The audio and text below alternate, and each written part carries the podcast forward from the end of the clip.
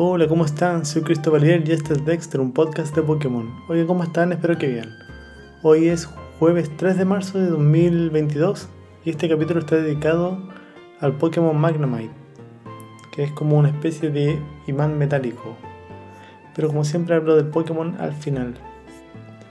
Hoy este, eh, eh, quiero comenzar pidiendo disculpas por no haber grabado ayer, pero ayer tuve un día muy, muy, muy ocupado Llegué tarde y además tuve como una, como una especie de una cita de juego para andar en patines. hice, hice mucho el ridículo patinando, casi me caigo muchas veces. Y después se me hizo muy tarde, así que preferí grabar el día de hoy. En realidad, como he tenido tan poco tiempo, ni siquiera he podido jugar al Pokémon Legends Arceus, así que aún no pruebo la actualización gratuita.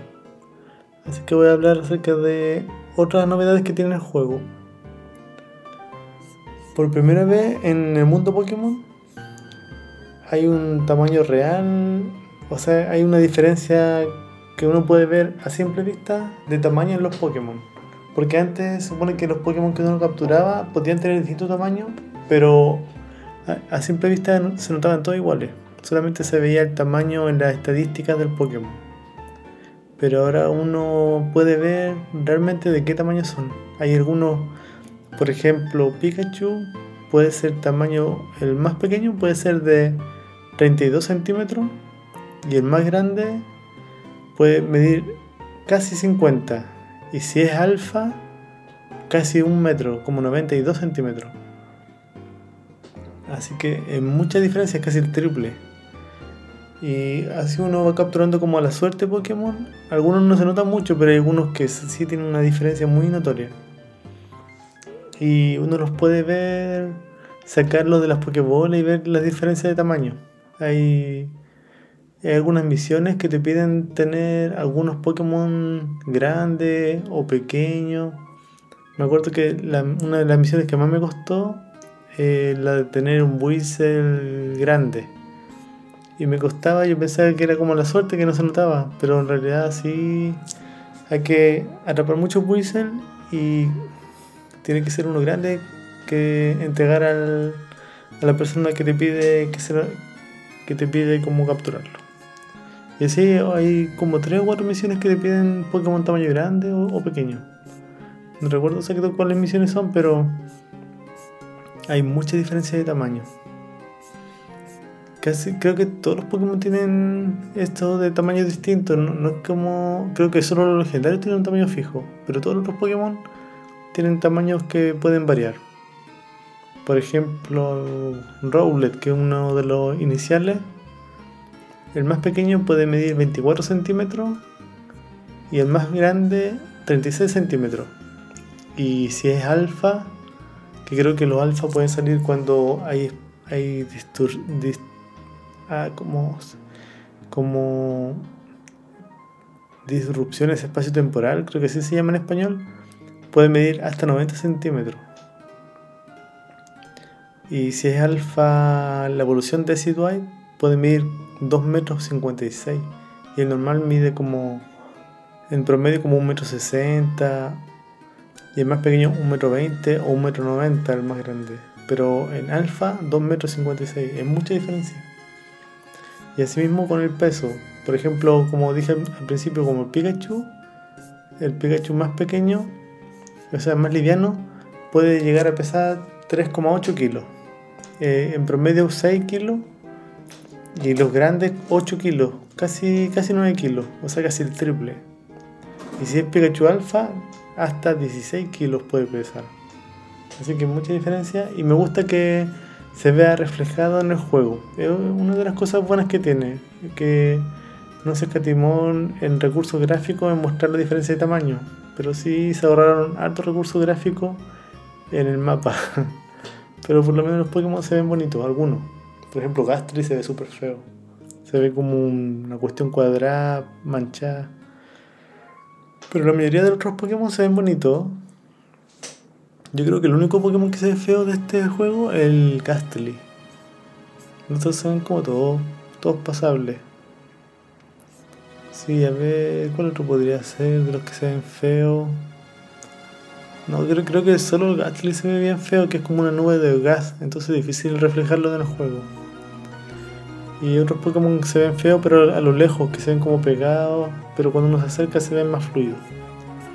Pero sí, en general me gusta esta mecánica, o sea, no es mecánica, pero sí es un detalle de que el tamaño, la variabilidad de tamaño de los Pokémon y de peso. Y aparte de eso, a medida que uno va completando la Pokédex, atrapando varios Pokémon y completarla al nivel 10 o más, o perfecta, uno va viendo que en la Pokédex cada Pokémon tiene un listado de comidas que les gustan. Y hay muchos alimentos que uno puede recolectar en los árboles, en el suelo, en las montañas. Y al arrojarles cierto tipo de comida eh, hace que sea más fácil capturarlo. Por ejemplo, la mayoría de los Pokémon les gusta la miel. Y yo antes atrapaba así como la suerte nomás los Pokémon, pero me di cuenta que es mucho más fácil arrojarle miel y atraparlos de sorpresa con una Pokébola de esas bien pesada, esas negras. Cuando, está de sorpresa es mucho más probable de capturar. Así que eso es recomendable andar siempre con estos ítems, miel o trigo o esos, esos porotos, no me acuerdo cómo se llaman en español, esos beans como de color verde, son como los más comunes para atrapar Pokémon. Así que es recomendable si uno quiere ir de cacería de Pokémon, llevar siempre un poco de miel y así una etapa de sorpresa. Bueno, y, no tengo mucho más que comentar en este capítulo porque no, he jugado espero jugar mañana un rato. Mañana trato de llegar más temprano al departamento, así que no me sale otra cita de juegos. Y jugar un poco Pokémon Legends Arceus. Para actualizar en, qué acerca de estas novedades que aún no, no las pruebo y no, no, las tengo tan claras. Bueno, y este, y este capítulo está dedicado al Pokémon Magnemite el Magnemite no tiene otras versiones, es solamente Magnemite. El Magnemite es como una bola metálica con un ojo y, tres tornillos de cruz y tiene dos imanes a los lados. Y flota, es como... Este Pokémon al principio me acuerdo que era tipo eléctrico, pero desde la segunda generación pasó a ser tipo acero eléctrico. Es como un Pokémon artificial, como metálico. Este sí que no se ve en la naturaleza porque es como, es como si fuera una bola de metal viviente que flota, así que imposible. Eh, su nombre proviene de las palabras inglesas magnet, que significa imán, y emit, que significa emitir. En japonés se llama coil y significa bobina eléctrica en, inglés. Y en francés, magnétique, que proviene de las palabras francesas magnétique, que significa magnético, y petit, que significa pequeño. Este pesa 6 kilos y mide 30 centímetros, así que igual es más o menos grande. 30 centímetros. Dice que Magnemite está basado en un imán. Tiene un núcleo sólido metálico donde se encuentra un único ojo. Y posee dos grandes imanes a los lados los cuales lo mantienen a cierta distancia del núcleo logrando un movimiento libre de ellos. Además tiene tres pequeños tornillos, uno de ellos en el centro de la cabeza apuntando hacia arriba. Y dice que se mantiene flotando en el aire gracias a la habilidad de anular la gravedad, que usa los campos magnéticos que genera rotando los imanes que ambos lados en ambos lados de su cuerpo y gracias a eso eh, genera electricidad, gracias a la electromagnetización. Bueno, y no hay mucho más que decir acerca de Magnemite, como en la, la fase base, entonces no es tan fuerte, pero lo bueno es que sí tiene evolución y las evoluciones sí son más fuertes. Y bueno, en el último, eh, el último juego que apareció fue en Leyendas Arceus. Dice, su aspecto de bola metálica con un ojo resulta verdaderamente extraño.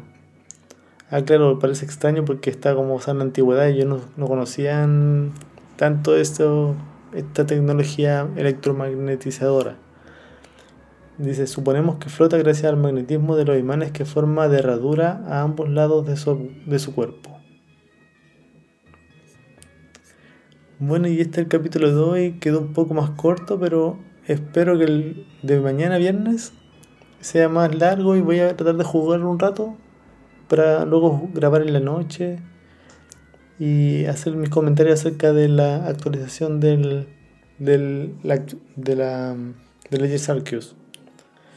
Bueno, y gracias por escuchar, comentar y compartir y nos escuchamos mañana, que estén bien.